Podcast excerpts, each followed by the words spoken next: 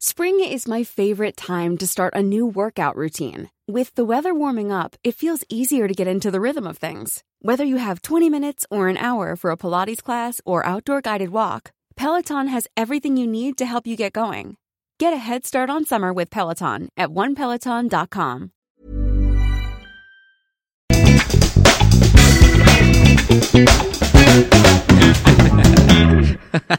listos para escuchar la nueva historia en este segundo capítulo de Mitología para tontos. La cagué, ese no era el botón, era este, chavos. A Bernie. A Bernie no hay que darle los botoncitos. Así, ya, ya, Exacto. ya, Ya le picaste, ya, a- ya. ya le picaste a A todos, todos, los, los botoncitos. cuatro. A Ahora los cuatro sí. botoncitos. Ahora sí podemos empezar, amigos. ¿Qué tal? ¿Cómo están? Bienvenidos a otro bonito capítulo de Historia para Tontos, su podcast en el que dos carnales platicamos de mitología. Ah, qué vole, de mitología para tontos, para hacerlo para ustedes un poquito más ameno y, e interesante. ¿Cómo estás, Bernie? Bien, ¿y tú? Qué bueno, aquí estamos Feliz de estar con- aquí con en el esta segunda entrega. En la segunda entrega y aparte porque parece ser que esto va a empezar a ser una bonita serie porque a la gente le encantó, le encantó la mitología porque pensaron muchos que nunca íbamos a hablar de la mitología, pero no podemos hablar, por ejemplo, de la historia de Grecia o la historia de Roma, que está pasando ahorita con Teca, en los capítulos con Teca, si no tocamos un poquito sobre la mitología. Sí, sí, no, y saben que también agradecemos muchísimo todos sus, sus comentarios. Sí, la verdad que- estuvo súper buena, o sea, súper buena onda y, y sí, sí me, me animó a seguir con esto y a seguirle, ¿no? Sobre todo porque pues si ustedes lo piden, nosotros lo hacemos. Sí, era, era justo ya, si quieren conocer también un poquito más al Bernie, platicamos en el pre-show del día de hoy, pues un poquito de, de por qué a Bernie le gusta tanto los, la mitología. ¿Quién y- soy, Y básicamente? de dónde conozco al Benny y todo ese tipo de rollos, ¿no? Y pues, si se dieron cuenta, el capítulo pasado fue pues el primer podcast del Bernie, ¿no?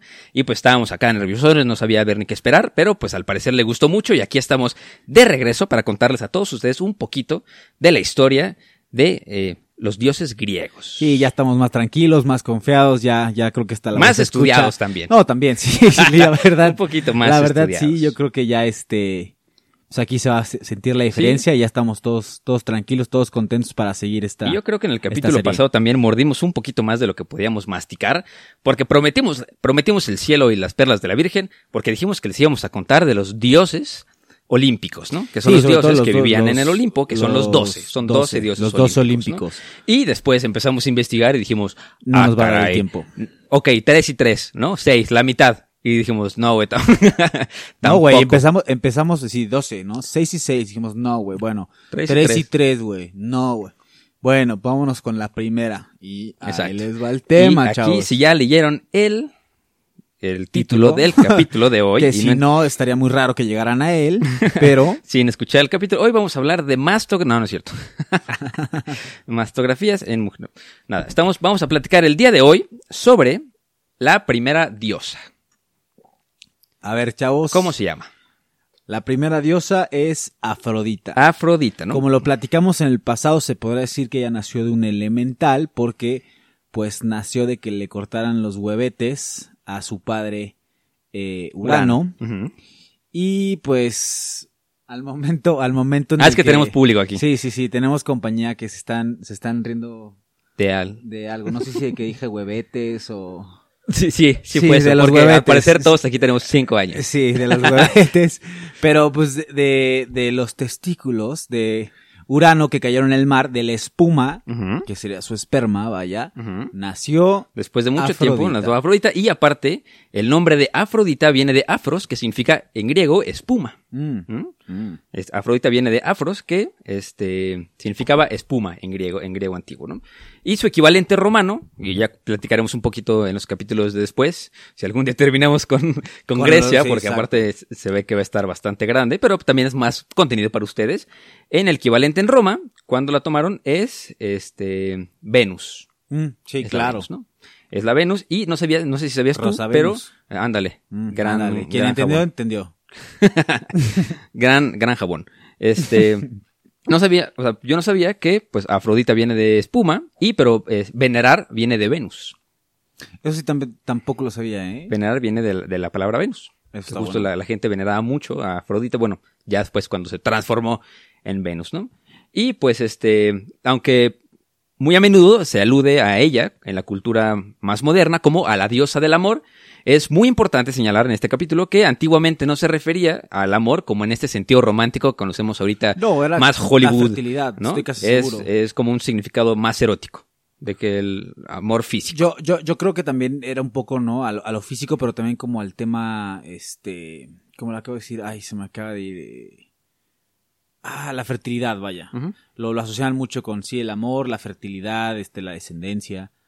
Que, que por eso yo creo que también fue de los, de los dioses pues, más adorados, ¿no? O sea, Afrodita también fue de los dioses más, más veneradas. Sí, Y, y a eso lo vamos a encontrar en otros capítulos como tanto aquí como, no sé, este, Freya en, en los nórdicos, ¿no? Que también era era porque pues al final del día la descendencia se buscaba y, y toda la parte de, Sí, y- de la fertilidad pues era muy importante. a lo largo de la, de la historia de los dioses griegos, nos damos cuenta de que Afrodita también es, es el origen de muchos, muchos otros dioses, porque como les vamos a contar ahorita en este capítulo, pues se sabe, o se cuenta, ¿no? Porque no existieron, no se, no se sabe, se cuenta. Bueno, Sí, se sabe pues, que las se historias inventó, cuentan, se, se inventó, inventó. que ella eh, no nada más tenía un esposo, sino que tenía muchísimos y muchísimos y muchísimos amantes con los que tuvo muchísimos, muchísimos hijos, que a su vez cada uno era un dios diferente, ¿no?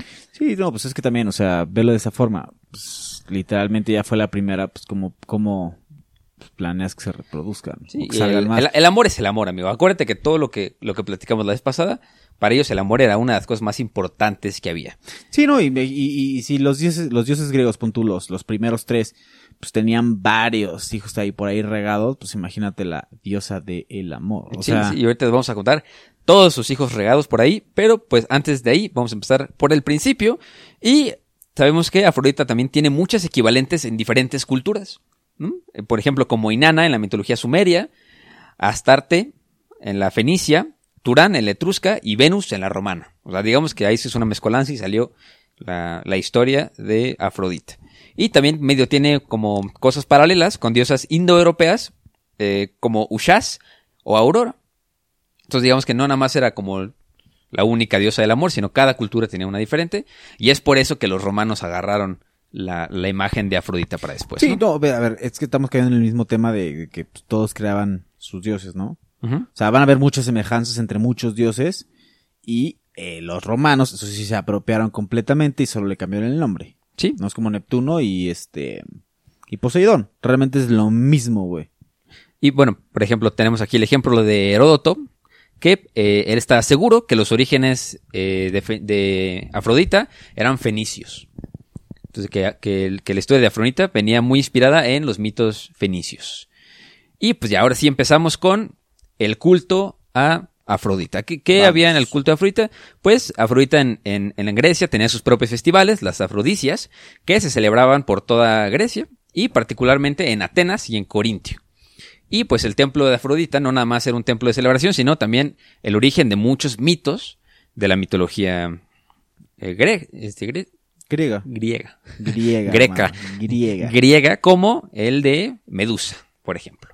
Sí. Que, que ya les platicaremos un poquito después sobre eso, ¿no? Y Afrodita estaba asociada con el mar y con frecuencia estaba representada con, este, con los delfines, con las palomas, los cisnes, las almejas, las veneras, las pernas, los árboles y también como el, este, las granadas, las manzanas, el mirto y las rosas. Por eso la representación más famosa de Afrodita que es ella saliendo, de una, concha. en el mar tapándose sus partes privadas. Sí, sí, sí.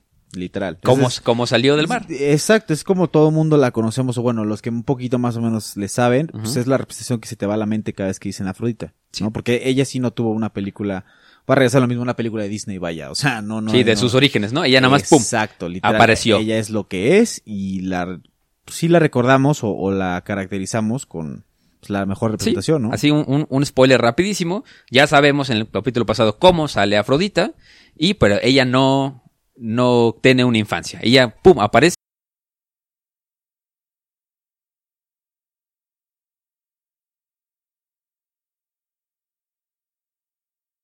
Concha, literal sale de la concha, sale de, de, de la espuma generada por, por, Sí.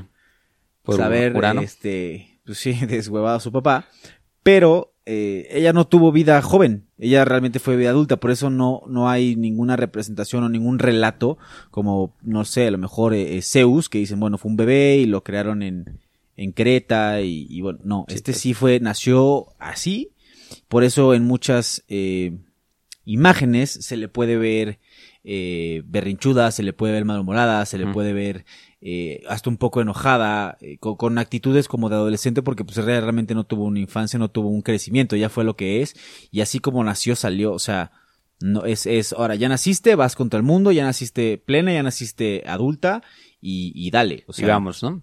Y, y, por ejemplo, también aquí tenemos otros datos de, sobre, este, sobre ella, es que pues ella es una generación anterior a la de Zeus, ¿no? Ella digamos que el, del, es como la hermana mayor de Zeus. sí, caemos en lo mismo, es, ella sí nació de un elemental directamente, ¿no? Sí, exactamente. Y por así empezamos con la historia, digo, con los mitos de Atenea, de Atenea, ¿eh? De Afrodita. Vamos a empezar con, con el primero.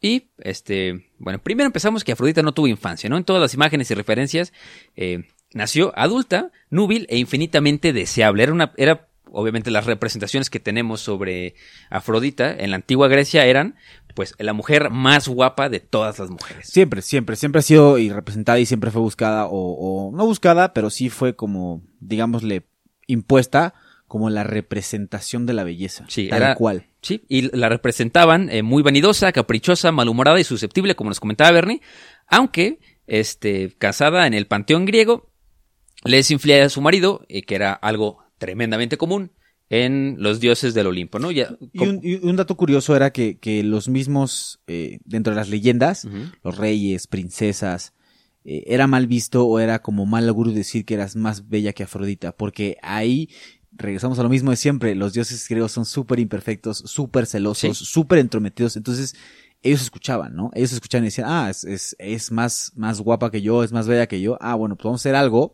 para chingarla. Y muchas de las historias vienen a raíz de eso, a Sí. raíz de, de un mal comportamiento o de un celo de los dioses hacia sus creaciones. Sí, justo, justo, justo. Entonces, pues platicamos ahorita de los amoríos eh, de Afrodita. Cuéntanos. Les quiero platicar también un poquito, es un brevario cultural muy rápido, porque es, bueno, siento que no tiene tantas historias, y les voy a contar un poquito sobre Hefesto, ¿no? Y porque es muy importante en la historia de Afrodita. Hefesto era hijo de Zeus y de Hera. Eh, pero bueno, en teoría era hijo nada más de Hera. Porque en, un- en las historias cuentan que Zeus, eh, no sé si se acuerdan el capítulo pasado a Zeus, una titano, este, una titánide, eh, hija de Océano y de Tetis. Tetis es la diosa de las aguas dulces. Océano es el, el- el Del- titán de las mares. aguas de los mares. Y de ella nace una titánide que se llama Metis. Metis, este, ayuda a Zeus, es, la, es el que, la que le da la poción a Zeus para que se la dé a Cronos, y Cronos vomita a sus, A sus hijos, a sus sus hermanos. a sus hermanos, Y es e- ella la gana un, un gran, gran lugar en, este, bueno, gana, gana, gana el favor de los De los- dioses del exacto, Olimpo. ¿no? exacto. No, no se queda en, en el lado perdedor de la titanomaquia y se queda como aliada de Zeus, ¿no? Pero, este, Cronos y Gaia, ¿sí era Gaia, la esposa de Cronos? Sí. Este Cronos y Gaia, ahí se eh, hacen como una predicción y le dicen a Zeus que va a tener una hija con este con Metis. Y digamos que Metis es la primera amante de Zeus. Metis es la primera amante de Zeus y Zeus se entera por ellos que va a tener una hija con ellos y no se sabe por qué, hay diferentes versiones, pero la, la versión más como aceptada es que Metis siempre era como eh, la que le daba consejos a Zeus y él, pues, no sé por qué chingados, se la come. se la come cuando ella estaba embarazada de la hija favorita de Zeus, que es Atenea. Atenea no nace de nadie. Atenea nace del cráneo de, su papá. de, de Zeus, ¿no? Porque Zeus se come a Metis y del cráneo de Zeus nace Atenea. Igual, pero por ejemplo, si, si Afrodita nació adulta, Esta nació Atenea- adulta y con, y con armadura. Con armadura y lista para pelear. O Exacto. Sea, Y era la. Bueno, ya después platicaremos un poquito más sobre Atenea y los hijos de los dioses principales del Olimpo. Pero bueno, entonces Zeus tiene a Atenea. Y pues Hera, que era la esposa de Zeus en ese momento, pues se pone enojadísima, ¿no? le da muchísimos celos. Y esa es la versión más, obviamente, Hay muchas versiones, Hay hay, diferentes versiones. relatos, y sabes, porque mucho viene de interpretación o, o ya saben que entre boca y boca, que era como se contaban Sí. antes, en esa época eran los relatos eran de boca en boca, ¿no? En los ágoras, en eh, los pasajeros, los que predicaban, eh, es como se contaban y pues se iban modificando, pero la más aceptada, sí, cuéntanos. la, la- la más aceptada es que, pues, era, estaba súper celosa de que Zeus había tenido una hija él solito, ¿no? Que no había, no se había reproducido con nadie, él solito, entonces dijo, ah, yo también puedo hacer algo parecido. Entonces, este, ella tiene solita a Efe- Hefesto. Y Hefesto es a lo que los romanos le llamaban Vulcano. Hefesto es el dios de este de la herrería De y los herreros. de los herreros, ¿no? Como si fuera el santo patrón de los herreros. Y este, pero pues el niño Hefesto nace Con este, lleno lleno de hollín, así lleno de, de cenizas y con una deformidad, ¿no? Entonces, este, dicen que era horrible, Era así, feo como su madre, feo sí, o como sea, su pinche madre, horrible. sí, sí, bueno, no como su madre porque era se supone que bueno, era muy guapo. o sea, ¿no? bueno, o sea, feo como la chingada, vaya. Sí, feo, feo, feo, horrible, horrible, horrible. Entonces, no se sabe, hay como dos versiones también, que si en ese momento Hera se da cuenta de lo que hace y lo avienta a la tierra, o si se pelea Hera con Zeus, y Zeus por ayudar a, a Hera lo avientan. Bueno, el, el caso es que lo avientan. de Porque dato manera. curioso era de los pocos dioses que no vivían en el Olimpo. Sí, justo por eso, porque lo aventaron desde el principio. Y se, se cuenta la leyenda que tardó en caer a la tierra nueve días y nueve noches. Sí, y, y lo vamos a, a ver después porque sí se vuelve una, perso- un- una personalidad importante, ya que muchos de los semidioses acuden a él. Eh, Sí acuden a él para forjar armas especiales Sí. que puedan matar, no dioses, pero sí criaturas míticas, este, es un ejemplo, digámosle, las hidras, ¿no? O el minotauro, o no sé. Sí, siempre, siempre la- las personas que aludían a la creatividad, que también hay otra historia en la que Festo no se casa eh, con Afrodita, sino que Festo tiene un amorío con la persona que lo cría en la tierra, cuando no lo quiere era, y eh, con la, digamos, como la diosa de la creatividad. ¿no? Esa es otra de las versiones que cuentan de Festo, Sí. que no es de las más aceptadas. La más aceptada es que Hefesto lo tiran a la tierra durante nueve días y nueve noches, se da un tremendo catorrazo y se queda, este, aparte de feo, se queda tuerto, pierde un ojo y, y pierde y se queda cojo. Sí, no, el pobre compadre nada más no dio una. Exactamente. Pero pues era buenísimo con el, este, en la forja. Sí, sí, Y- sí, pues sí, el dios. Se- para, no, para no darle tantas vueltas este, a la historia de Festo, llega al punto de que se vuelve tan verga, tan chingón, haciendo este, herramientas y armas y indumentaria, que se disfraza y sube al Olimpo. Sube al Olimpo y le regala a Hera, la esposa de Zeus, le regala un trono, le regala joyas, la otra estaba, decía, ah, sí, tus joyas están chidas, pero ajá, whatever, whatever, whatever, y de la nada, pum, le pone el trono, y es como el trono más chingón que Hera ha visto en su vida, es un trono de oro impresionante, lleno de detalles filigranas, cabrón, y pues Hera dice, órale, esto está diferente, jamás he visto un trono tan bonito, me voy a sentar. Entonces en estos momentos se sienta Hera, dice, ay, qué trono más cómodo. Y cuando se quiere parar, ya no se puede parar. Está, está atorada por la vida. Es imposible que se pare porque era un trono mágico que había hecho este, Hefesto. Mm. como, este, como venganza a su mamá. Entonces le dice, ¿sabes qué, güey? De aquí no te vas a parar hasta que me pidas perdón. Ah, pues ¿cómo ves que no me paro? Chingón. no te paras. No te paras. Entonces no se para, no se para, jamás se para. Tanto que Baco, el dios de, el dios del vino, este, y el dios de la parranda, trata de emborrachar a Hefesto y lo lleva con, con Hera. Este, perdón, aquí si se escucha el, pues que tenemos nuevo setup raro y estamos aquí platicando con los micrófonos más cerquita. Y, este, emborracha a Hefesto. Y Hefesto a un borracho le dice, no, güey, ahí se va a quedar, güey. Algo tan fácil, y regresamos al mismo, algo tan fácil como un perdón, los dioses no lo dan porque son dioses. Exactamente. Si no, no serían dioses. Y le dice Festo, ah, ¿sabes qué no me vas a pedir perdón? Pues ahora te voy a pedir otra cosa. Y aquí es donde Afrodita entra a la, a la ecuación. Porque Hefesto le dice, quiero que me pidas perdón, quiero formar parte del Olimpo. ¿Y cómo voy a ser parte del Olimpo? Porque me quiero casar con Afrodita. Ándale. ¿Cómo la ves? Para que veas que tienes chance, bro. Exactamente. Y ahí cuentan la leyenda. Hay, hay como varias versiones también. Hay una versión en la que Zeus, este, obliga a Afrodita a casarse, Casarse. con Hefesto. Y otra que Afrodita, este, por su propia voluntad dice, órale, me voy a casar contigo, Hefesto, aunque estés feo como la madre. Pero ahí también se ve el tema de las dualidades. En, o sea, siempre había dos diferentes. ¿Sabes? Siempre había el cielo, el inframundo el mar, la tierra, lo bonito, lo feo, el- ¿sabes? Sí, siempre había un contraste. día, la Sí, noche. siempre había un contraste. O sea, con ellos sí había eh, el de la, el que era la, la belleza completa, el que estaba bien horrible, eh, el que era superpoderoso, o sea, Zeus, que era prácticamente omnipotente, o los dioses inferiores, que realmente pues, eran dioses no muy poderosos. Sí, que tenían no- control sobre algunas cosas, ¿no? De que sobre la- algún sector. El amor no correspondido, por ejemplo. ¿no? que, que ahorita vamos a platicar de los hijos de, de Afrodita. Bueno, el caso es que Afrodita se casa con Hefesto. Y Hefesto dicen que le regala todas las joyas habidas por haber, que hasta le regala un cinturón con la que Afrodita se ve todavía más guapa. Pero pues a Afrodita nunca le corresponde el amor como, como Hefesto la quería a ella. Sí. Y pues por eso nunca tienen, nunca tienen descendencia Afrodita con Hefesto. Y pues llega el punto en el que, este, pues Afrodita se cansa de Hefesto y dices que, ¿sabes qué? Necesito un gatito que me caliente lo mío, mi estilo, mi flow. Atentamente, atentamente Afrodita.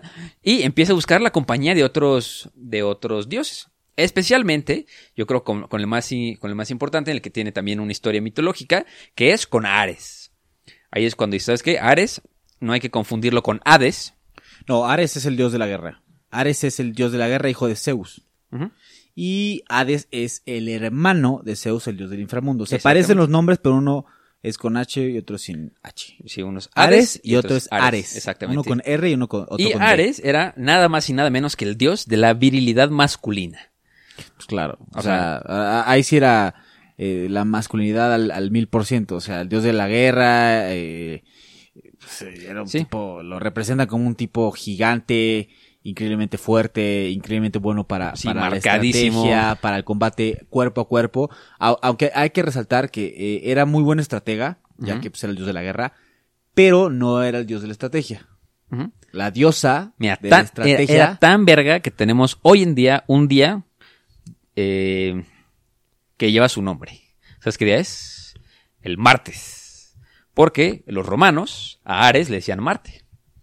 Mira, eso, sí, eso es un buen dato, eso no, no lo sabía. Sí, entonces, digo, él también, aparte de, era muy importante para los romanos porque no nada más, este, era el dios de la guerra. Y ya sabemos,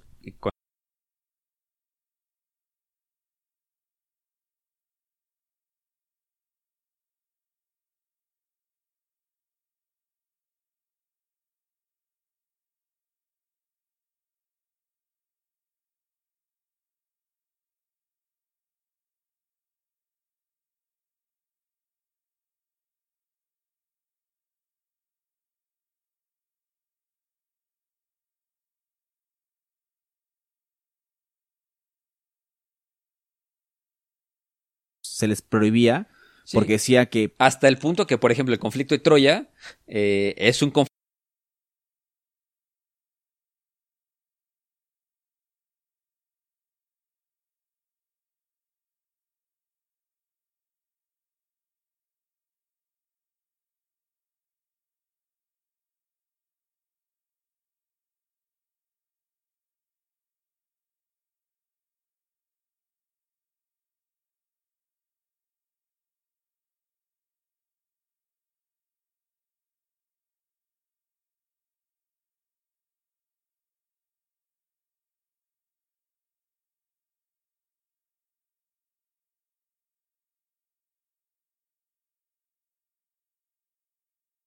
el dios de la iluminación, el dios del sol. Y eso es una historia muy divertida porque aquí sale el origen de un, de un animal. ¿Y por qué canta todas las mañanas? Ahí les va. Este, pues Ares y Afrodita se reunían eh, cuando, cuando Hefesto se iba a la forja. Ok. Llegaba Ares a la casa y a, este, a la casa de Afrodita y ahí se echaban su palín, ¿no? Eh, O sea, literal, le, le daba el pitazo, vente para acá. Exactamente. Ya se fue el ruco a trabajar y vámonos. Llega, sí, sí, sí, llega un día y este, pues Ares.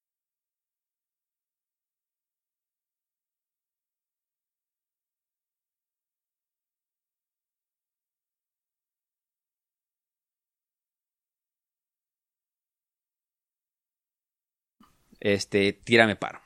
Sí, ve, ve- ve a checar mi ruca, que todo esté bien. No, o sea, tírame paro cuando venga el, cuando, cuando vaya a salir el sol, me avisas para yo irme de aquí, güey. Porque no quiero que Helios me vea. Ándale, ok, ok, entendí mal, ¿No? va. No quiero que Helios me vea. Y entonces, pues, se pasan de tiempo Ares y Afrodita se pasan de tiempo, Viva la pasión. viva la pasión, y Alectrión se queda dormido.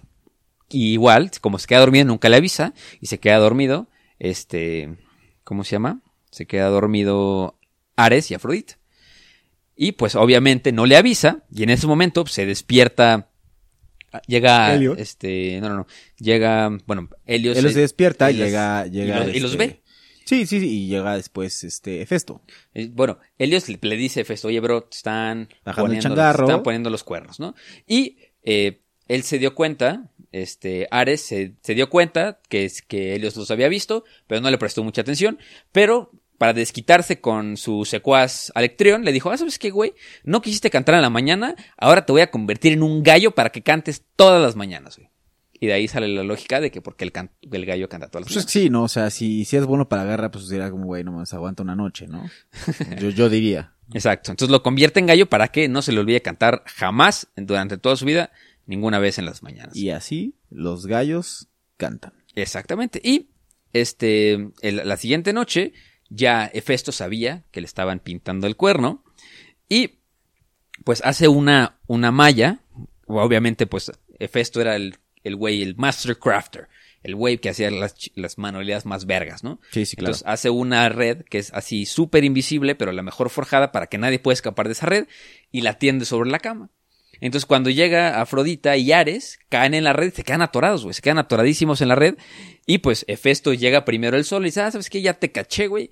Y esto, como no puede salir esta madre, voy a llamar a todos los dioses Para que lo vean. para que te vean. Entonces, literal, se te quedaron ahí días atorados y todos los dioses se reían constantemente de ellos y nadie intervino por ella hasta que llegó Poseidón y dijo, ¿sabes qué, güey? Ya estuvo suave. Yo intercedo por ella, yo me la voy a llevar. Y este... Y ya. ¿No? Ahí termina como... Ella, Hefesto se quería divorciar de, de Afrodita. Oye, al final se queda solo, Hefesto se queda solo, al final se queda solo y, y si no mal recuerdo, él, él se queda en la tierra, Sí. él no se queda en el Olimpo. Porque pues al final del día nunca fue aceptado, estuvo aceptado por, por esta unión, pero pues, pues, como esta unión no, no, no perduró, pues él, él regresó a la tierra y, y me parece que está en un poco un tema como de, de, de, ¿cómo se llama? Como de exilio, vaya. Ajá.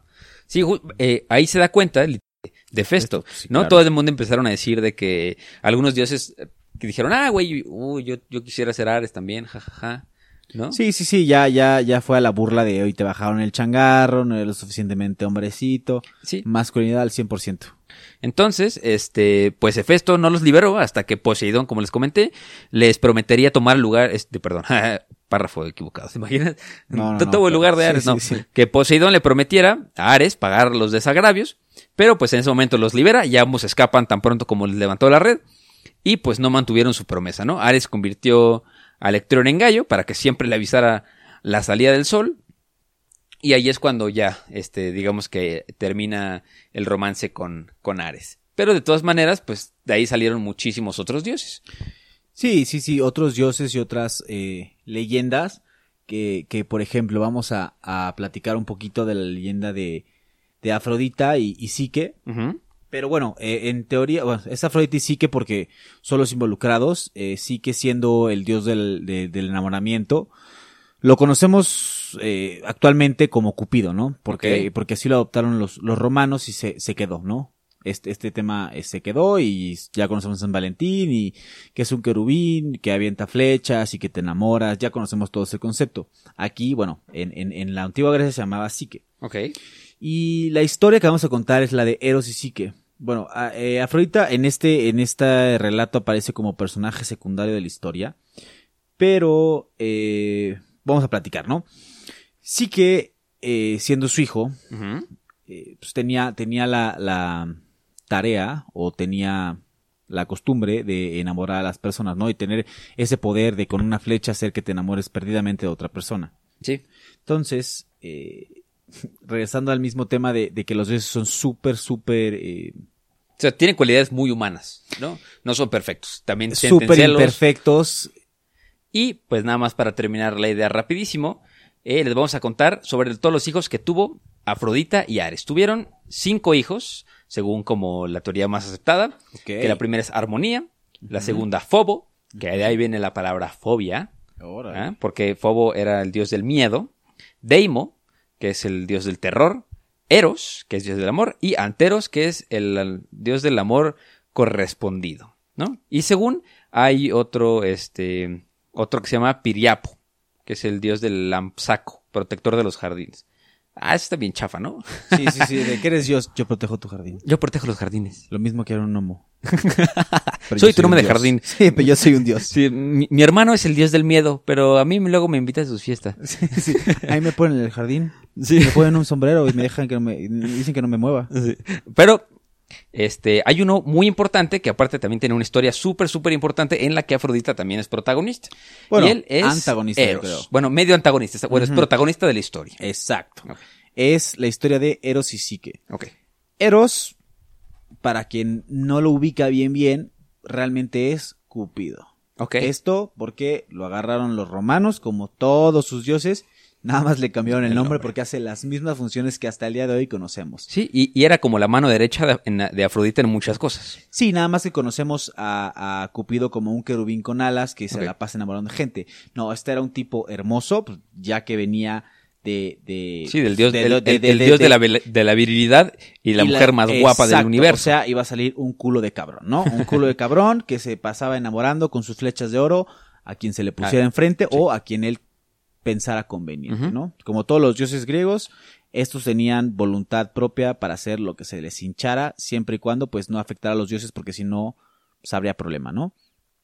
Pero, bueno, aquí estamos platicando de, de la historia de Eros y Psique. Afrodita sale como personaje secundario, entonces la historia comienza así. Psique era una eh, joven, una joven muy bella, a la cual, pues, era tan bella, pero era tan bella que, que no te puedo explicar. La- los mismos aldeanos de boca a boca se iba pasando su belleza y, y se iba haciendo famosa, ¿no? Famosa a tal grado de que los mismos eh, templos de Afrodita se empezaron a vaciar. Sí. Y si algo no le gusta a Afrodita es que la anden comparando. No, hombre, no, hombre, y menos que le quiten a sus seguidores, ¿no? Ujú. Así que pregúntale a cualquier Instagramer si le quieren que le quiten sus followers. Bueno, pregúntale a Medusa, ¿no? Exacto. Entonces no le gustó nada y se puso celosa y dijo, ¿cómo me la chingo? ¿Tú cómo crees que se la va a chingar? Híjole. No sé, si, es como algo hermoso, yo creo que con algo feo. Justo, justo le dice al clavo. Ella agarra y le dice a su hijo, Eros, oye, mira, a ver, compadre, necesito chingarme a esta mujer. ¿Cómo le hacemos? Bueno, pues vamos a hacer que se enamore del hombre más feo de la mu- del, del mundo, de la tierra. O sea, de, la historia. Sí. Dijo, quiero encuentres al tipo más horrible y que de ese se enamore, ¿no? Ok. Bueno, pues dice su hijo, vamos. La... Jalo. Exacto, jalo. Dice, bueno, va, lo- la busca, la encuentra y cuando le va a disparar con una de sus flechas, otra de sus flechas Ah. le pica a él. Entonces él queda plenamente enamorado por e- o sea, de ella. Le Ah, salió el tiro por la culata. no, no, de una manera impresionante, ¿no? Impresionante. Entonces, eh, Eros va con el oráculo y le dice, necesito que me hagas un paro. Necesito que tires esta profecía para mí. Cuando la, la, la famosa psique se acerque a ti, necesito que le digas que ella no va a tener a ningún amante mortal, Ok. ¿no? Entonces, esto pues era una profecía bastante fuerte, ¿no? Porque era un humano con los dioses y bueno, sí hay muchos casos, pero pues también era súper raro, ¿no? Que esto pasara, porque pues despertar la, la- el interés de un dios es porque algo tenías, ¿no? Sí, sí, sí. Entonces, ahora es cuando sí que llega con el oráculo y le dice, a ver, mijita, tú no vas a estar con ningún hombre mortal, hazle como quieras. Ok.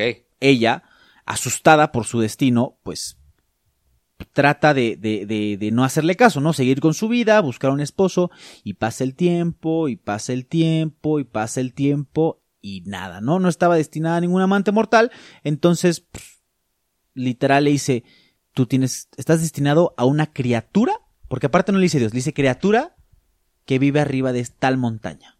Ok. Bueno, Como tu novio. Sí, literal. te estoy hablando a ti. Que me estás... como tu tóxico. Tal cual. Entonces ella, pues, literal, va a afrontar su destino y dice, bueno, ya pasó tiempo, no pasa nada, no, no sé qué hacer con mi vida, pues voy a afrontar mi destino, ¿no? Entonces ella va a, la, a, a dicha montaña, va encaminada hacia la cima con, con varios seguidores y, y aldeanos, les pide que se queden atrás, que ella tiene que ir a afrontar su destino. Ella esperando lo peor, ¿no? Ella esperando que se iba a morir o que algo le iban a hacer, ya sabes que las historias luego no salen bien. Entonces ella va, sube y, y de la nada el viento del oeste baja flotando algo hasta una cueva, suavemente. Una cueva oscura. Suavemente. La cueva estaba llena con riquezas, con pintura, con lo que quieras, telas, o sea, Sí, sí. Un el, Xbox, pen- todo. eh, sí, el penthouse del hotel más cabrón que tú conozcas, así. Ok, ok, ok. Entonces, pero las luces apagadas, luces completamente apagadas, exacto. Entonces, Eros se le acerca, nada más, eh, digamos que se sienten entre ellos, sienten una conexión y empiezan a hacer el amor apasionadamente. Esto sigue pasando todas las No noches. todas las noches, literal. Ella subía a la cima, hacían el amor y se bajaba. Literal digo hacían el amor y no digo estaban cochando porque así dice la leyenda, ¿no? No porque sea un romanticaxo, ¿no?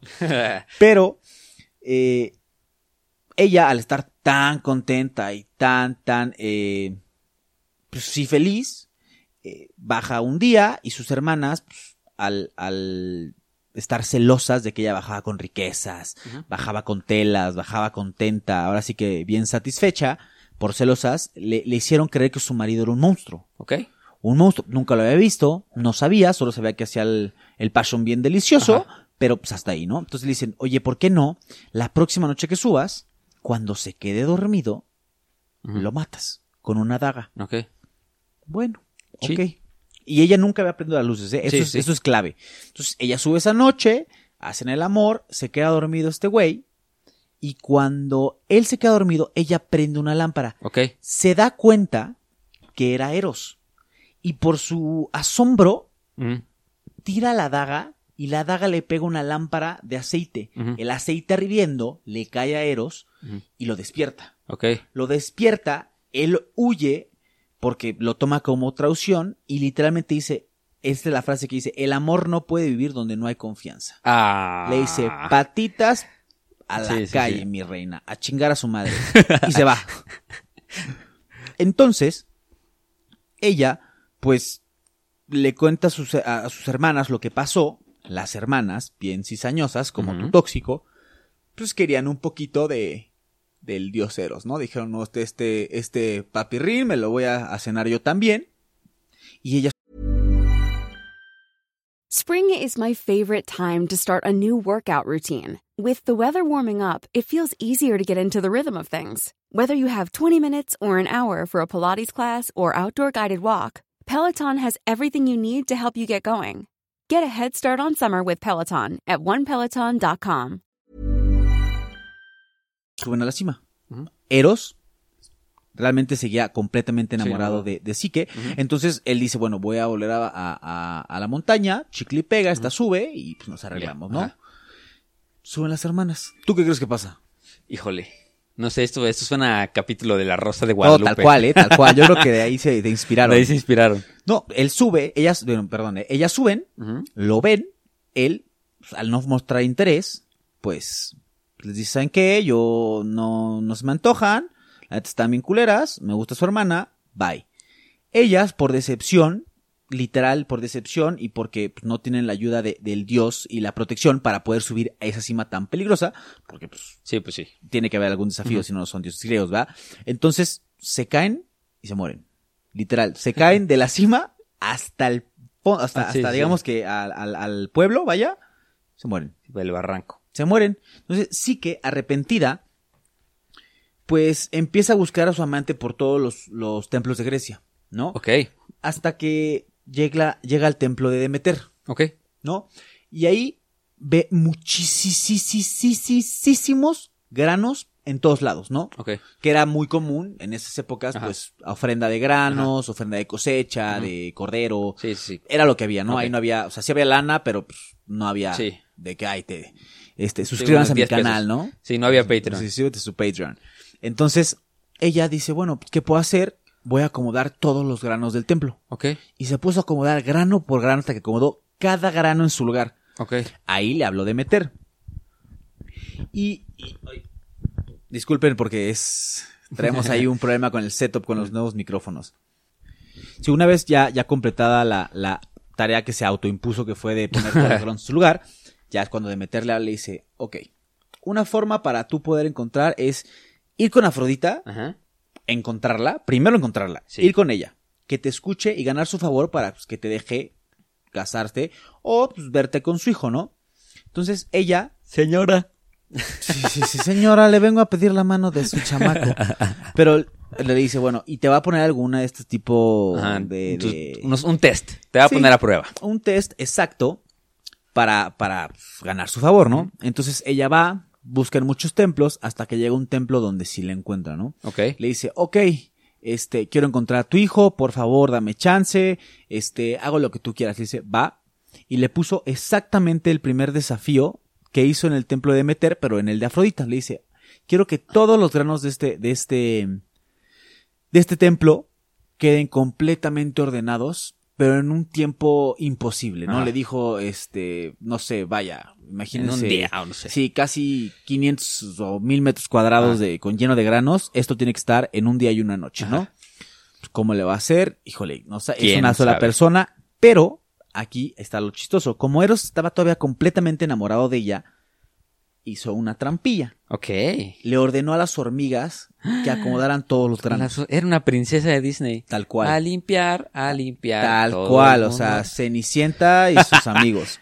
Entonces, la ayudaron, evidentemente ella logró el desafío y Afrodita se enojó el doble, ¿no? Porque imagínate, te quieres chingar a la guapa, tu hijo se enamora de ella, le pones algo imposible y lo cumple, y dice, esta madre, esta mujer que no hace, güey. Ok. Entonces dice, bueno, vamos a ponerte un segundo desafío.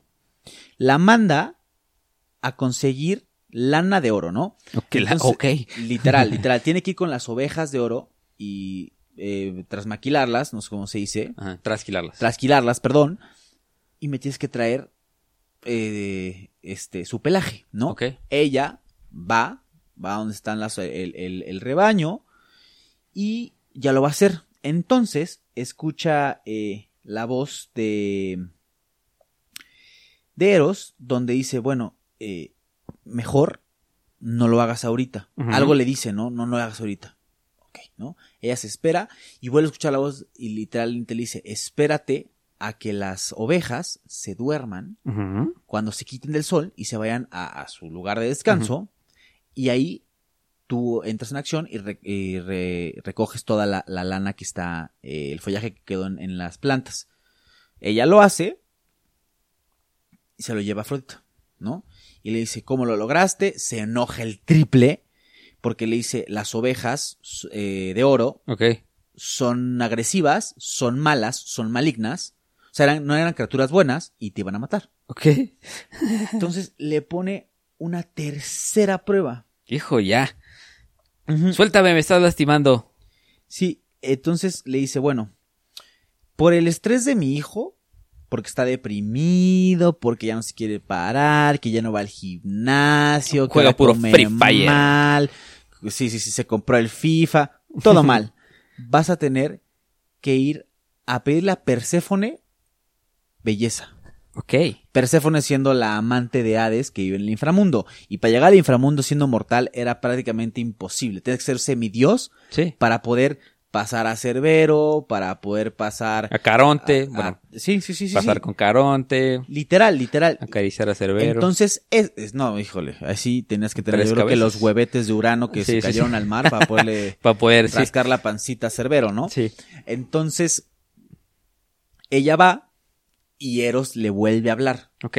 ¿no? Se le aparece la voz, bueno, eh, digamos que le habla y le dice, ok, vas a tener que ir por tal ruta, tienes que ir con dos pasteles de cebada y tienes que ir con una moneda eh, de oro, pla- De, de oro. de oro. ¿no?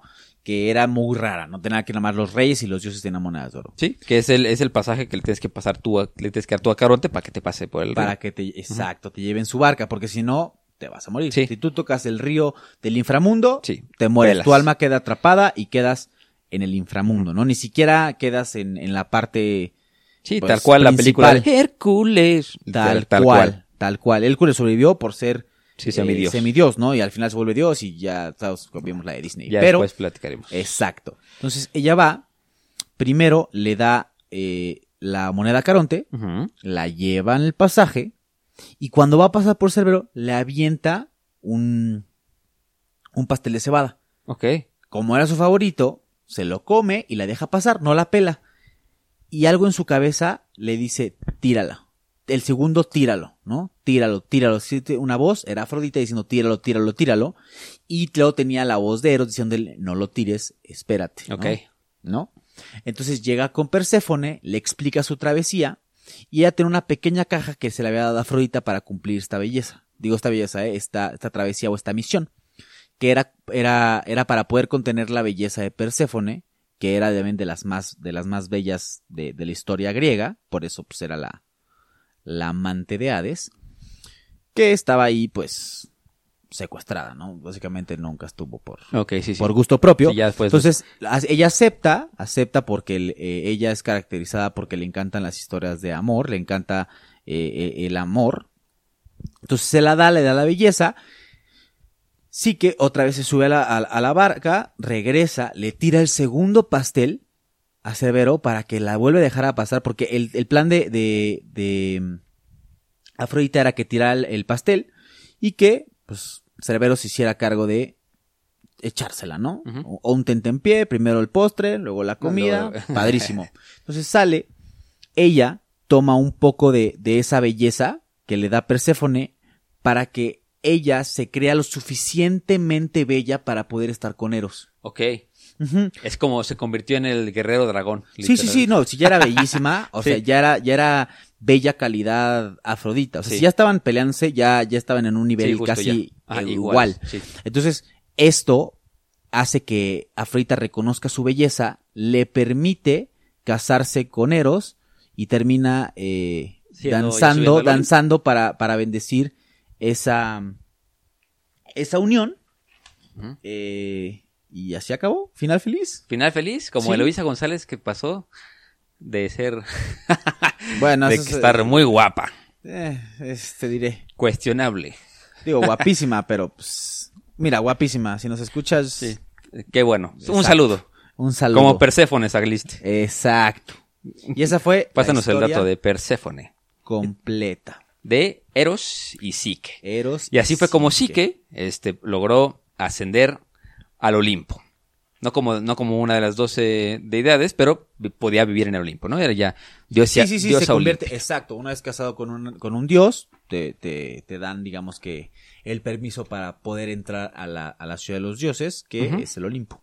Y de, aquí tenemos, creo que tenemos tres mitos rápidos para poder terminar ya con Afrodita. Todos los demás son más chiquitos, seguramente en algunas otras historias de otros dioses que les contaremos, Afrodita aparecerá intermitentemente en alguno de ellos. Un Pero- dato, dato Ah. rápido que se me, que se me, perdóname, que se me fue. Eh, tuvieron hijos, Ok. sí tuvieron hijos. Eh, bueno, tuvo una hija, a Eros la que se llamó, sí, Ah. eh, Eros y Psique se llamó Edone, Edone. o Ok. Edoné, que es el placer. Nice. O eh, voluptas, eh, en la mitología romana, que es de la voluptuosidad. Nice. Sí, sí, sí, eh, de las boobies y Bien. las pompas. Me gusta. Me gusta. Tenemos, creo que tres, tres mitos rápidos para ya terminar este capítulo. Bueno, todavía tenemos un poquito de tiempo, tenemos unos 20 minutitos para todos ustedes. Mira, les puedo contar tres mitos. Yo creo que el Bernie al final se va a echar el de, el de París, Eh, claro. ¿no? El de claro, París, claro, que es claro. ya con el que, digamos, la guerra. Yo les puedo contar la historia de Adonis, que también Adonis era una persona extremadamente guapa, y el de Hermafrodito. Ándale. ¿no? El hermafrodito. Eh, pues Hermafrodito es un personaje de la mitología griega y él era hijo de Afrodita y de Hermes. En, algún momento también Afrodita tuvo sus que veres con Hermes y pues obviamente eh, es una junta, el nombre Hermafrodito es una junta entre Hermes y Afrodita, ¿no? Este, digamos que ahí les va la historia. Primero, este, Afrodita tiene, es el hijo con Hermes, pero pues se siente culpable de haber tenido a Hermafrodito. Y este, se siente culpable del adulterio y se, eh, lo separa de ella y lo deja en el monte Ida. Y lo deja al cuidado de las ninfas del monte, por quienes Hermafrodito fue criado.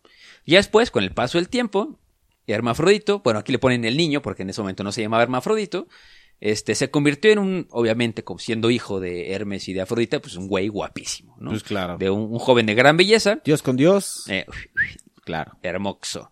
Y pues un buen día, Hermafrodito ya decidió a salir este, a recorrer las tierras griegas y de camino a Caria, en el Icarnaso, eh, pues el exceso del calor de aquel día, pues le da, le da muchísima sed, ¿no? Entonces se acerca al lago más cercano para refrescarse y se lanza a nadar como Dios lo trajo al mundo, así desnudo, ¿no? Y aparte como está guapísimo, y pues la Nayade Salmicis, o la Salmícide, eh, que era el espíritu de ese lago, cuando nota su presencia, pues, y lo ve y dice, ah, Caracas, Ah, yo Venezuela. un poquito de ese pastel. Exactamente. Entonces, obviamente, en ese preciso momento sintió una atracción impresionante hacia él y pues tampoco tardó en desnudarse y pues se le acercó al, al joven, ¿no? Tratar de, al tra- para tratar de conquistarlo, pero pues Hermafrodito dijo, hey, espérame, espérame, espérame, así no funcionan las cosas. Ey, ¿qué hubo, A mí me gusta que me inviten a cenar primero, ¿no? Entonces, pues la, la ninfa no cejó eh, su empeño y poquito después, en una fuente cercana, este, a la que después en su travesía también le volvió, le volvió a dar calor y pues Hermafrodito se volvió a acercar. Este, Salmacis lo abrazó muy fuertemente, ¿no? Y lo arrastró al fondo del agua. Vámonos, mientras- persistente, ¿no? Y Sí, medio loca. y lo, lo empezaba a forcejear y pues le, les- el- el- la atracción de, de Salmacis era tan fuerte, tan fuerte, que le suplicó a todos los dioses que no, que no lo dejaran jamás separarse de él, ¿no? Y este, él le dijo, no te bates en vano Cuidado con lo que deseas. Exactamente. Le, le dijo, este, ella le dijo a Hermafrodito, dije, te, te mates en vano, hombre cruel. Dioses, haced que nada pueda jamás separarlo de mí, ni a mí separarme de él. Y pues los dioses dijeron, ¡ah, caray! Vámonos, vamos a hacernos un chistecito bonito, ¿no? Y sí, Este y- güey no nos cae bien, estaba criado por ninfas, a chingar a su madre. Vámonos. imposible. Entonces pues, la- le atendieron la súplica y le concedieron su deseo y ambos cuerpos se fusionaron para simplemente ser de doble sexo. Entonces de ahí, de ahí porque eh, a las personas que tienen dos sexos, bueno, dos este, tipos de genitales, se les llama hermafroditos, en honor a esta, esta historia mitológica entre este, el hijo de Hermes y el hijo de Afrodita. ¿Cómo la ves? Vámonos, está, está, está buena la historia, ¿no? Está medio, medio crazy, ¿no? Medio psycho, pero, Psycho Killer. pero bueno, mira, o sea, pues a ella le cumplieron lo que quería, güey. ¿Sí? Al final del día, y él, pobrecito, él ni la debía ni la temía, o sea, él solo estaba hermoso, güey. Sí, se lo agarraron ahí durísimo. A ver, dame un segundo. Y ya, para terminar, bueno, eh, la penúltima historia que tenemos aquí preparada para ustedes es la historia de Adonis, ¿no? Tenemos que eh, el romance entre Afrodita y Adonis tuvo ingredientes de todo interesantes, ¿no?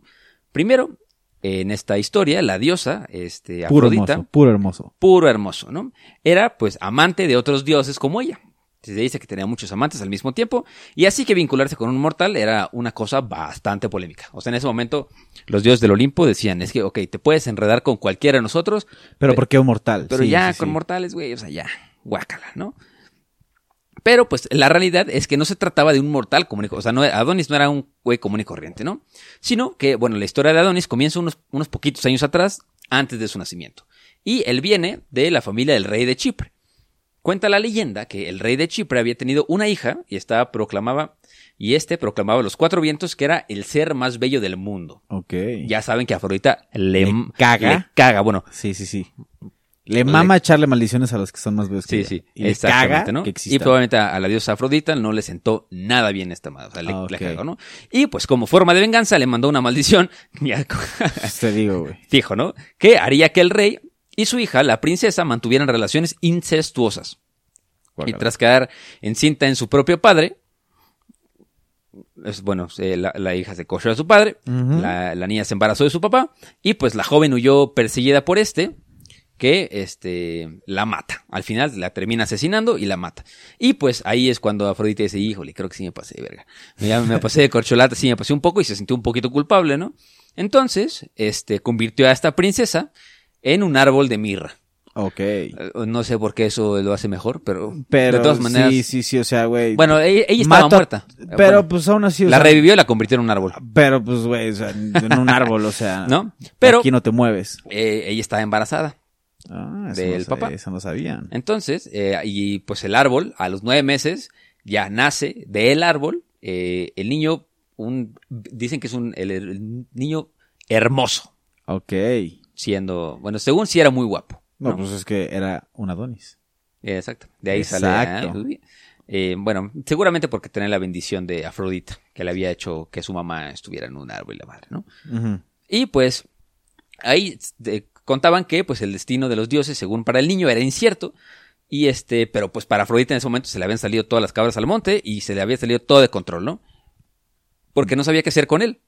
Ok. Entonces, pues, después de mucho pensarlo, lo, lo, lo oculta en un pequeño cofre.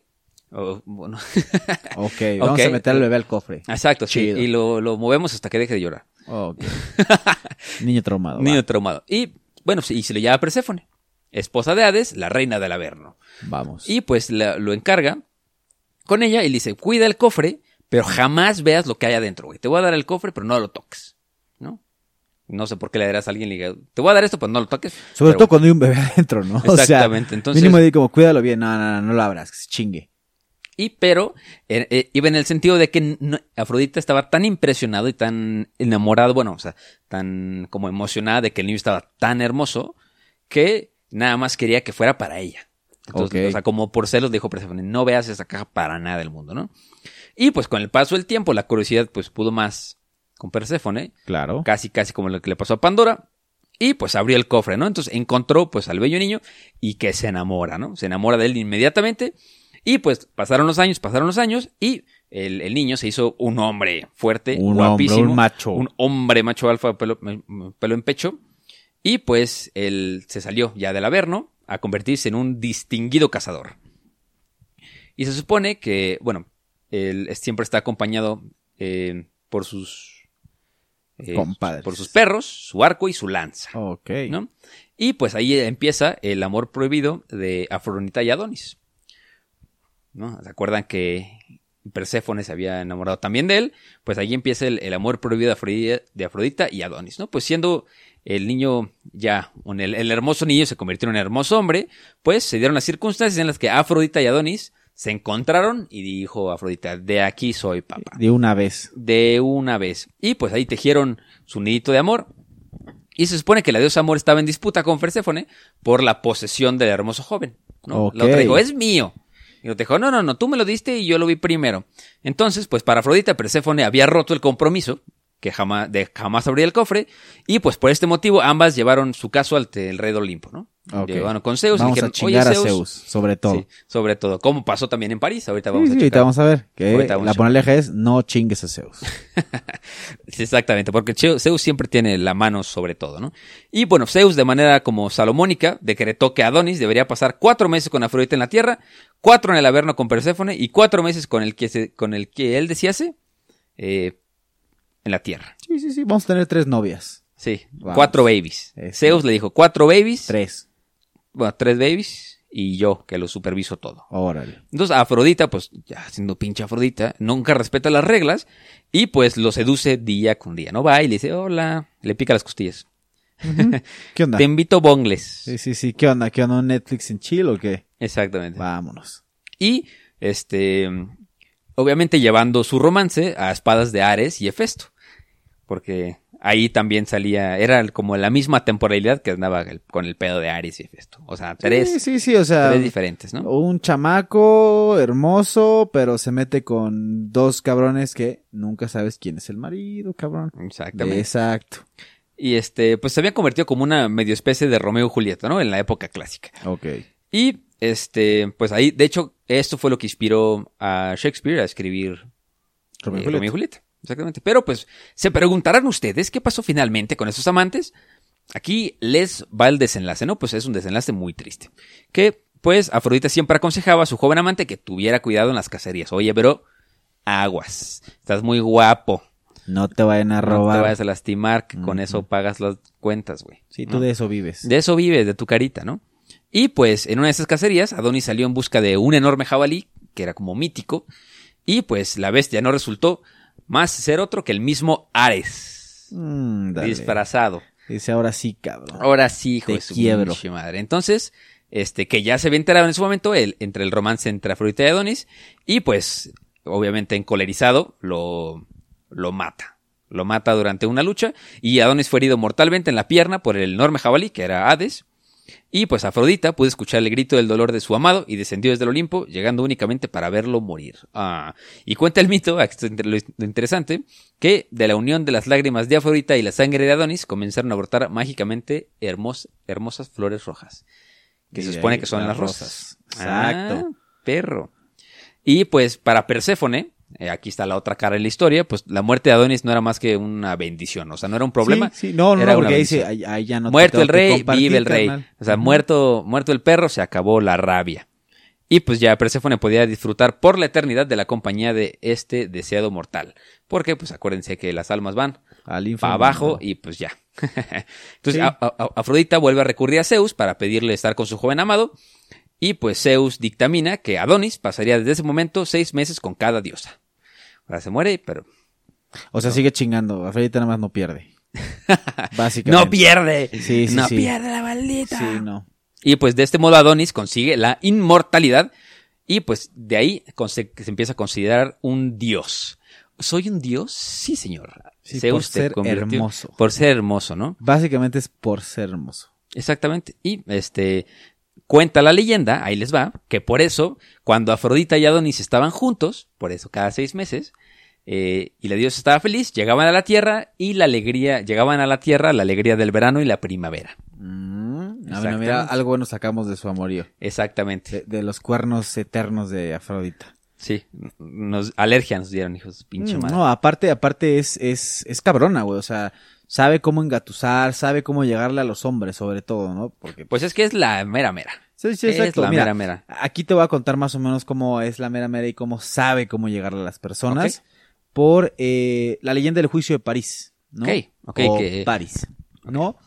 Eh, todo empieza cuando, cuando los dioses y, y diversos mortales fueron invitados a la boda de, a la boda de eh, Peleo y Tetis, Ok. que luego pues, serían los papás de nada más ni menos que nuestro amado Aquiles. Sí, ac- acuérdense que Tetis era este pa pa pa pa pa pam, la del océano, Ok. ¿no? Que la Tetis se había casado también con el océano y le dio es la mamá de Metis, que fue la que la primera amante de Zeus. ¿Mm? Entonces, estos, los papás de, de Aquiles, eh, solo a la única diosa que no invitaron fue ni más ni menos que a Eris, a quien no deberías no invitar, ¿no? Para que no te pasen cosas, porque es la de la desdicha, discordia, maldiciones, ¿no? O sea, si quieres invitar, invita a todos, güey, pero neta, ella sí no te puede- Exacto, porque si no es recipe for disaster. ¿no? Entonces, ella no fue invitada, pero dijo, no hay pedo, me invito sola, y llegó con ni más ni menos que una manzanita dorada, Ok. con una palabra escrita. Hijo de su pinche La. Ya me la palabra- olí. Sí, la palabra era Caristei, que eh, la traducción, ajá, la traducción sería para la más hermosa. ah. Ay, para mí. Exacto. Gracias. Llega la roja entre eh, las diosas Hera, Atenea y Afrodita. O, O sea, sea, las tres, sí. las tres mera, mera, o sea, las tres que se pueden poner al pedo un tú por tú a ver quién gana, dice aquí me las chingo y en medio de las tres, así y que aparte era que es la esposa de De Zeus. Güey, ¿no? este Afrodita, Afrodita que es, de diosa la, belleza, y Atenea que es la hija de Zeus Sí, la hija aparte- favorita de Zeus. y aparte la Y que diosa te de la estrategia madre. y, y- y, pues, la más inteligente. Sí. Entonces dice, ah, pues yo me siento en la mesa de las diosas, echo chisme, tiro, tiro ahí un, un pequeño, un pequeño conflicto y me voy, ¿no? Exacto. Dejó la bomba, tiró la bomba, sí. Todas, evidentemente, querían reclamar el ser la más bellas, ¿no? Sí, por claro. lo tanto, hubo una justa por dicha manzana. ¿Cómo no llegaron a nada? Porque no iban a llegar a nada. Llevaron el asunto, ahí viene con quién. con, ya, con el mismo. Exacto. Con el papá con de los pollitos. No chingues a Zeus. Entonces, quien al no quererse meter con su hija, con su vieja y con su hermana, Bueno, sí. dijo, puta, ¿qué hago? O sea, ¿qué hago? No, pues, literalmente, digo, bueno, eh, ¿Qué hago? ¿A quién se la, a quién, a quién la aviento? Dijo, ¿qué hago? ¿Qué hago? ¿A Inve- quién le aviento la Ahí, bolita? Aquí se acaba el capítulo, investiguen ustedes. Bye. Ah, no, ¿Cómo creen? ¿Cómo creen? Agarró, dijo, mmm, qué chavito, qué chavito, este guapito la agarro. Y Sí. que le da la opción de decidir a ni más ni menos que a París de Troya. Exactamente. un- que, el que príncipe pastor era de Troya. dicho que era extremadamente bello y extremadamente codiciado por diosas y por mortales por su belleza. Entonces, Hera intentó sobornarlo con un reino en, en Asia Menor, eh, donde le ofrecía soberanías, le ofrecía, ya sabes, ¿no? Sí, tú Todo lo vas a que ser el rey Tú aquí. vas a ser el rey, tú vas a ser el mandamás, pero nada. Mientras, Ateneas le, le ofreció sabiduría, fama, gloria en batallas. Pero él no era como su hermano Héctor, que era Sí. eh, el, de ser- el que iba a ser rey, el, el que iba a tener la, la, la próxima corona, que era un rey, eh, bueno, era un joven sabio, era un gran guerrero, era un gran general. Todos vimos Troya, Sí. y si no, vayan a ver. Excelente película. Excelente todo. 10 de 10. Entonces, pues, no le interesó a París, ¿no? Dijo, pues yo no quiero gloria, yo no quiero este fama, yo, yo, yo solo quiero pasarla chido, ¿no? Era como el hermano menor que tiene todo asegurado, le vale mal, solo quiere andar conquistando pollitas. Ok. Entonces, así tan fácil fue que Afrodita se le acercó, le susurró y le dijo, si tú me das la manzana, yo te juro que hago que te cases y que sea tuya por toda la eternidad, Mm, la mujer más bella del mundo. Ok. Esto le prendió los ojos al güey, dijo yo solo quiero mujeres, yo solo quiero estar con la más hermosa. Y adivina a quién le puso de esposa. La esposa. A Helena de Troya, que ya estaba casada con Agamenón. Y entonces esta, esta acción de Afrodita enfureció tanto a dioses como a humanos, porque aparte fue raptada Sí. Helena y provocaron el inicio de la guerra de Troya. Exactamente. Híjole. Ya saben que Afrodita y sus narices metiéndose donde no le preguntan. No, no, esta, esta, esta mujer no pierde porque no pierde. Sí, ¿eh? y, y hay que acordarnos también, nada para terminar así rapidísimo, ¿se acuerdan de Eneas? ¿Se acuerdan quién era Eneas? Les doy cinco segundos para que recuerden quién era Eneas en lo que busco mi papel. ¿Quién Uno. era Eneas? Dos, Eneas es, digamos que, el fundador de Roma, Ok. ¿no? El fundador de Roma. Y pues Eneas es un personaje, de hecho sale hasta en Troya, güey, hasta el final. ¿Eneas? Ajá, que le, le dan una lanza, no, no- no- hace mucho que no la veo. No, no me acuerdo. Pero, ¿qué no se supone que eh, Eneas fue criado, el, el- Roma fue criado por dos lobos? ¿Por la loba? No, pero hermanos. eso, eso es Rómulo y Remo. Eso es Ajá. creado en Roma, ¿no? Pero Eneas es, digamos que visa, bueno, tatarabuelito de Rómulo y Remo. Ok. ¿Ok? Entonces, bueno, Eneas es un personaje de la mitología grecorromana y pues es el héroe de la guerra de Troya. Digamos, él, Eneas, tiene que salir de Troya antes de su total destrucción. Este, nada más con su esposo y su hijo. Y este, justo también se habla de, de, este, de la Pietas romana, porque él tiene que sacrificar a su esposa. Entonces deja a su esposa en, en Troya y él sale y llega al Valle de Lacio y funda este, lo que después pasó a ser eh, Roma. Roma, ¿no? Bueno, y pues se dice que Eneas era también hijo de este de Afrodita, Ándale, o sea, ¿sí? esta Ese mujer es, ese está es en, el origen divino de Roma, güey. en todo. Sí, exactamente. Ana- este, Anquises, que era el padre de Eneas, pertenecía a la familia real de Troya. Y pues era defendente de la raza de los Dardanos. Pero él era un pastor. Entonces, bueno, mientras sus rebaños este, pasaban, paseaban por el monte Ida, cerca de Troya, pues a, a Afrodita le, le echó el ojo, ¿no? Dijo, este pastorcito, estoy aburrida, vamos a ver qué trae este güey. Entonces, pues baja, lo encuentra, se enamora el de él. pastorcito que me haga el favorcito. Se enamora de él y pues, este, a causa de una maniobra de Zeus, ella se disfraza de una princesa frigia, eh, tiene, y ahí se cuesta con él, y le da un hijo, Eneas, ¿no? Y le dice, por nada del mundo, güey, le dice, ¿cómo se llama ese güey? Anquises, tú, güey, por nada del mundo vas a poder decir que tú y yo tenemos un hijo, por nada del universo, ¿no? Entonces cuenta la leyenda de que ya cuando Eneas estaba más grande, este, ponte que haber tenido 10, 15 años, cuenta la leyenda. El güey se le sale en una peda, estaba muy borracho, cuenta que él alguna vez tuvo sus que veres con, con Afrodita. Afrodita. Y Afrodita le dijo esto, güey, si dices eso te va a caer un rayo, güey, ¿no? Porque, pues, mi, porque Zeus se va a enojar, porque ya me trae entre ceja y ceja el pinche Zeus. Te va a y, y chingar. se va a dar cuenta. Y, pues, dicho y hecho, Le Ah. un rayo y se lo chingó. Sí, Anquises le cae, le cae este un rayo y lo deja, lo deja tuerto. O sea, lo, lo deja tuerto y no, no, se dice que o se muere o se queda paralítico. Y entonces, pues ahí nace Eneas en el monte Ida y pues eh, Afrodita lo, se lo deja a las ninfas y quien lo, lo criaron y ya lo devolvieron a su padre cuando tenía cinco años. Y después Anquises llevó a su hijo a la casa de su cuñado Alcatú para que lo educaran. Al cayó. Alcatú.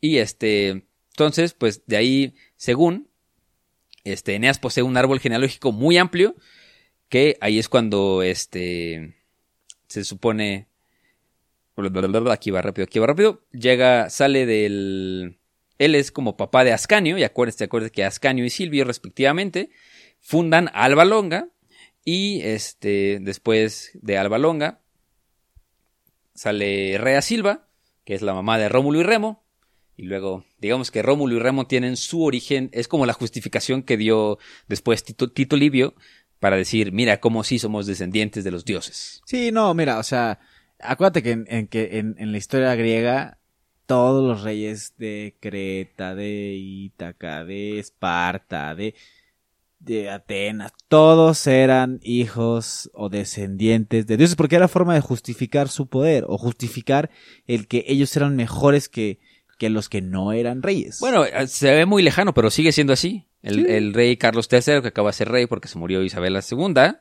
eh, es el máximo eh, elegido por Dios, literalmente, porque es el, la cabeza de la iglesia anglicana. Sí, sí, sí. O sea, eso sí, eso siempre, siempre va a haber una justificación eh, atribuyéndoselo a, a alguna deidad mayor, omnipotente, para justificar el hecho de que estás ahí por un poder divino, ¿no? Entonces, si es un poder divino, en teoría nadie lo debería de cuestionar.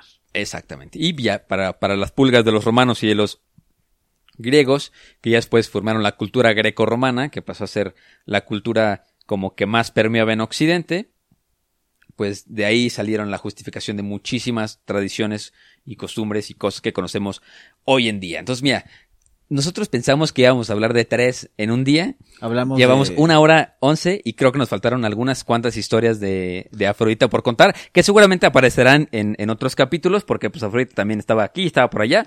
En conclusión, los troyanos eran los más verga, chavos. Eh, Pues en teoría sí, ¿no? En teoría yo creo que, pues, pues güey, los troyanos se los, o sea, se los echaron, pero entonces se salvaron y entonces fundaron Roma Sí, que y fue la- entonces Roma se comió a todos. Sí, hasta que se dividió después y ya, no pudo aguantar el peso. The bigger they are, the harder they, They fall, fall. le dicen. Ya lo Pero sí, ¿cómo la ven? Una ¿no? hora once platicando de un tema guapísimo, súper interesante. Ay, al verme lo sentí más relajado acá, más, más chill. Sí, El sí, arte sí. estuvo, estuvo más sabroso. ¿De quién platicamos la siguiente? ¿De quién te late? ¿Spoileamos Este- o que sea sorpresa? Vamos a hacer una dinámica. Yo sé que apenas es el segundo capítulo, pero pongan de qué creen que vamos a hablar, ¿no? ¿Ok? O den sugerencias de quién quieren que hablemos. Sugerencias. Dioses, de los, eh, de mira, los dioses vamos, a, vamos, vamos a hacer algo, vamos a hacer algo. Que pongan en la primera línea su sugerencia y en el segundo a de quién creen que vamos a hablar. Vamos a hacerlo un poco más dinámico. En, le voy a poner el capítulo en este, en el Facebook, en el Facebook Tora para Tontos, y ahí, en, el- en los comentarios de Facebook, ahí dan sus sugerencias, ¿no? Perfecto, igual. Súper jalo. Este, Ya, y digo, una vez que terminemos con los dioses griegos, a lo mejor estará padre pasar a las historias que no tienen que ver con dioses. Por ejemplo, con la caja de Pandora, que, digo, o sea, obviamente un dios puso la caja, pero sí, pero que no, que no son los protagonistas, vaya. exactamente. Y por ejemplo, Medusa, como que lo hemos- ya lo hemos comentado sí, bastante. Sísifo, Prometeo, Prometeo, sí. ¿no? Entonces digo, esto, esto pinta para estar una buena serie. Aquí, no sé. No, y no nada más de los griegos, ¿eh? Podemos hablar igual de... sí, exacto. Una vez que termines con griegos, nos vamos o sea, con japoneses, o nos vamos con los vikingos, o nos vamos con los mexicanos, o sea, Sí. con, o sea, Sí, con hay los mucho- aztecas, con- hay muchísimo de dónde, De dónde eh, platicar. Entonces, eh, escuchamos sus sugerencias, eh, Igual si quieren, eh, podemos compartir eh, mis redes para que igual me manden sugerencias y mensajillos. Y pues... ¿Cómo estás? ¿Cómo estás en redes? Eh, arroba Bernie con Y guion bajo Sarmiento. Va, en todos lados, ¿no? En todos lados. Va, chido, chido, chido. De todas maneras, ahí lo, lo etiquetamos en el Face. Y ya saben, muchachos, que no hay historia si no hay un güey. Vámonos. Bye. Baje un nuevo sonido. Adiós.